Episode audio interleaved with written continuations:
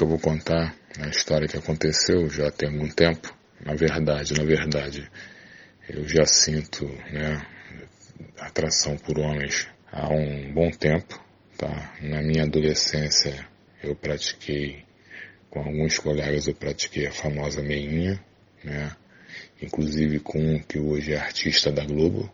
Tá? Então quando eu vejo ele na Globo, eu penso naqueles momentos que nós tínhamos na adolescência e foi o primeiro pau que eu vi na vida.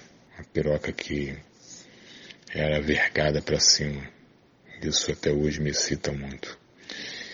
E depois de um tempo veio a juventude. Na juventude começou a época de namoro né, com as garotas, as namoradas, só que sempre persistia aquela imagem de masturbação mútua com meu amigo, né?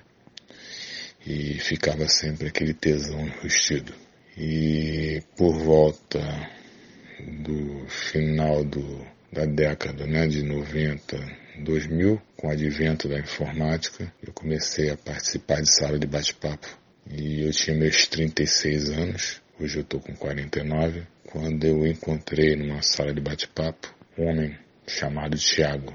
E começamos a conversar né, várias vezes e sempre digitávamos né, o nome de outra pessoa para tentar achar e a gente sempre conversava na sala de bate-papo. Nessa época eu morava sozinho e durante umas três, quatro vezes nós conversamos na sala de bate-papo. Até que um dia eu tomei coragem, de madrugada, e chamei o Tiago para minha casa.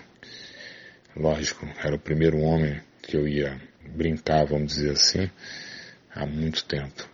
E era comum eu ficar nervoso, suando frio, com o coração acelerado. E quando ele tocou a interfone de madrugada, eu até sentia meu coração bater.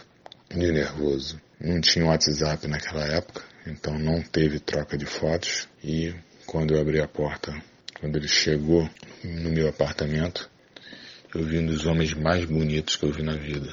Um moreno muito bonito, com um rosto lindo e um corpo não sarado, mas um corpo normal. E o Tiago ele me relatava sempre nas conversas pela internet, pela sala de bate-papo, ele me relatava o tesão que ele tinha, que era usar calcinha. E nessa ocasião, como eu namorava, eu disponibilizei uma calcinha para ele usar. Ele tinha um corpo lindo, moreno, magro, liso, uma bunda média. Ficou muito gostoso dentro da calcinha. E no primeiro momento, ele vestia a calcinha para mim e eu fiquei masturbando até gostar.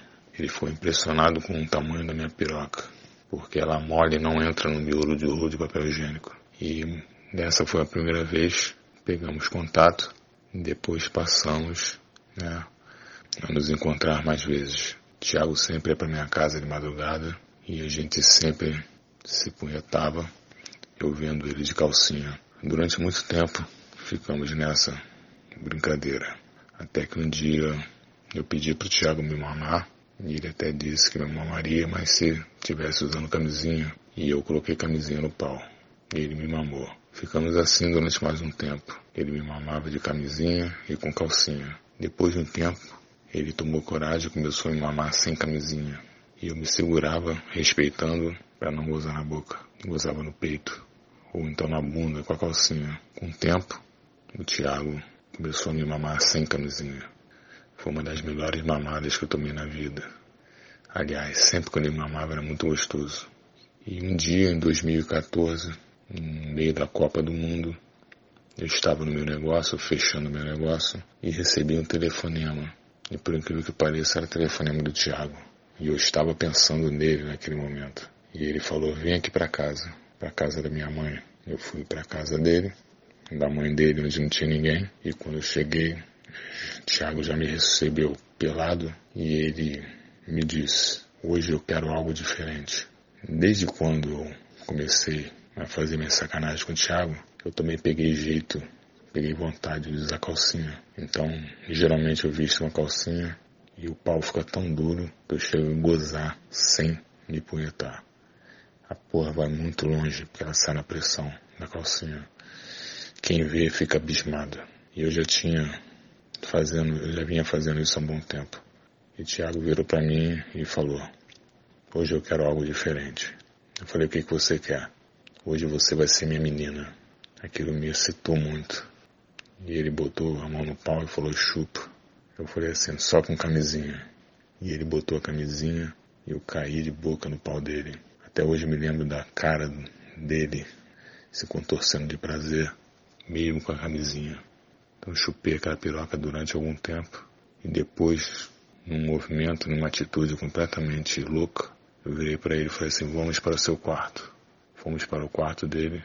Chegando lá, eu deitei ele na cama e, sem pensar duas vezes, eu botei o cuspe no cu e sentei naquela piroca, que era fina e pequena, mas me deu um prazer absurdo. Em menos de dois minutos, subindo e descendo naquela pica, aconteceu algo que não aconteceu nunca mais comigo na vida. Comecei a sentir uma dormência, um prazer absurdo, e eu cheguei ao orgasmo sem me punhetar.